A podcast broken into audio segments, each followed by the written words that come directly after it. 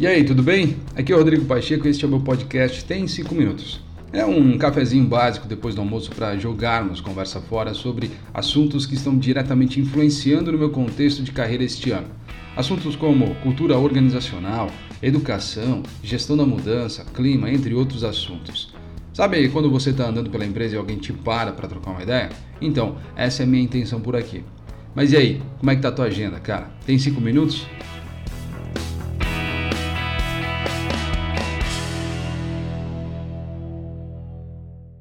Os dois primeiros aviões decolaram pouco antes das 8 da manhã. Às 8h15, o controlador do Centro de Controle de Tráfego Aéreo de Boston notou algo estranho.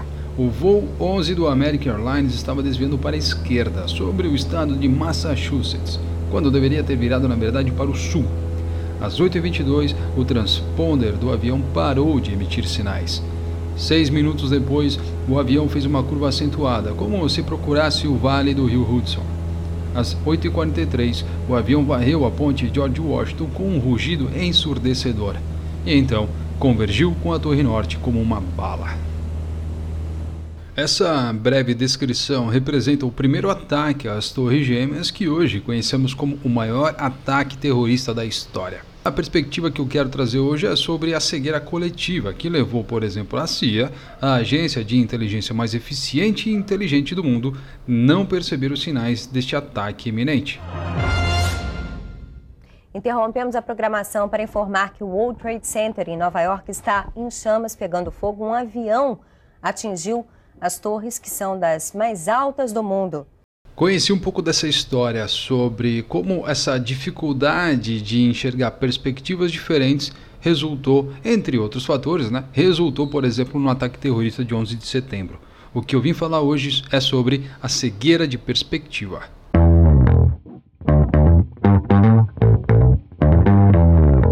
Osama Bin Laden fez sua declaração de guerra contra os Estados Unidos de uma caverna lá em Tora Bora, no Afeganistão, no dia 23 de agosto de 1996.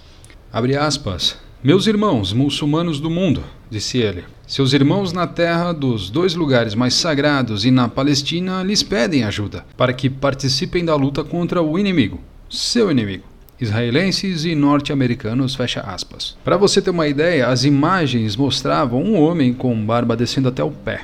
Ele usava um pano simples por baixo da roupa de combate. Hoje, dado o que sabemos sobre o horror desencadeado no mundo, sua declaração parece ameaçadora. Mas a CIA, no entanto, não entendeu isso na época. Abre aspas. Como um homem em uma caverna pode se comunicar com a principal sociedade de comunicações do mundo? Foi o que disse Richard Woodbrook, um dos maiores aí funcionários de Bill Clinton, presidente naquela época. Mas ninguém cogitou a ideia de rastrear Bin Laden à Al-Qaeda, já que o suspeito, né, no caso Bin Laden, morava em uma caverna. Para eles era a essência do atraso, dizia um especialista próximo à CIA. A imagem aparentemente inofensiva de Bin Laden escondia algo muito maior que os olhos enviesados e homogêneos da CIA não conseguiram perceber. O simbolismo da caverna era ainda mais profundo. Só para você ter uma ideia, como quase todo muçulmano sabe, Maomé se refugiou em uma caverna após escapar aí dos perseguidores na Meca. Esse período aí de perseguição ficou conhecido como Égira. A caverna era guardada por intervenções divinas, incluindo uma acácia que ocultava a entrada e uma teia de aranha milagrosa. Os muçulmanos também sabem que a visão de Maomé sobre o Alcorão ocorreu em uma caverna na montanha. Ou seja, para o muçulmano, as cavernas são sagradas, têm um profundo significado religioso. Bin Laden modelou seu exílio em Tora Bora como uma égera pessoal e usou a caverna como cenário panfletário. Ele partiu dessa estratégia para se identificar como um profeta na mente de muitos muçulmanos que desejavam purificar a sociedade islâmica e restaurar o domínio que um dia tiveram. A potência de suas mensagens era visível, porém, apenas para aqueles que olhavam através das lentes certas. Em 2000, a ordem ao ataque realizado no US Cole foi feita a partir de linhas de uma poesia. E adivinha, a primeira reação da CIA foi de ignorar. E aí que chegamos na diversidade.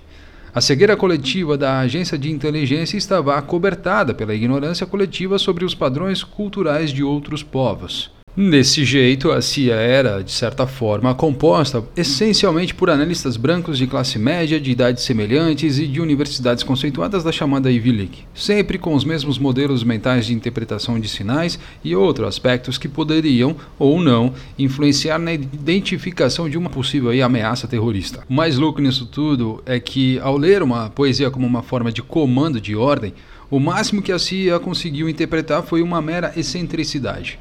Eles falaram na época: pô, por que você daria ordens inversos? Foi o que eles disseram na época. Novamente, a cegueira aqui coletiva impedindo novos sinais de uma cultura diferente. Para os muçulmanos, a poesia tem um significado diferente, ela é sagrada. O Talibã costuma se expressar assim. É um aspecto importante da cultura persa. A CIA estudava esses versos, mas utilizando uma lente distorcida, que jamais seria capaz de identificar tamanhas evidências.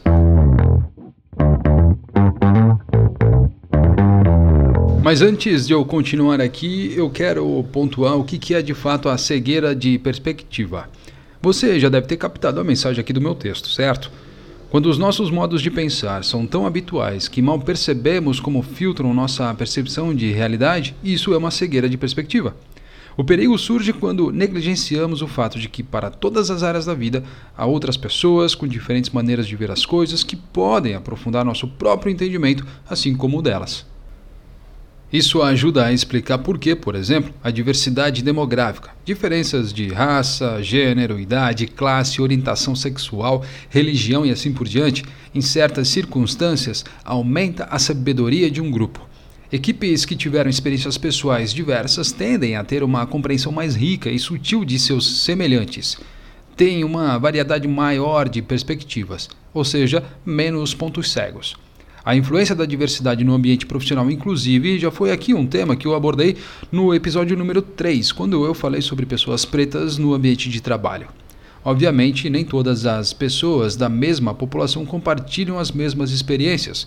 Os negros não são como um grupo homogêneo, por exemplo. O próprio Big Brother Brasil 21 é o exemplo onde você tem pessoas que têm uma certa similaridade em suas referências e históricos, mas não necessariamente pensam ou compartilham das mesmas coisas. Ou seja, existe diversidade dentro dos grupos étnicos, bem como entre cada um deles. Mas isso não altera a percepção de que reunir pessoas com experiências diferentes amplia e aprofunda o conhecimento do grupo como um todo, principalmente para entender as pessoas. Isso também explica outra descoberta. Grupos homogêneos não apenas apresentam um desempenho abaixo do esperado, eles agem de maneiras aí previsíveis. A certeza, portanto, torna-se inversamente proporcional à precisão.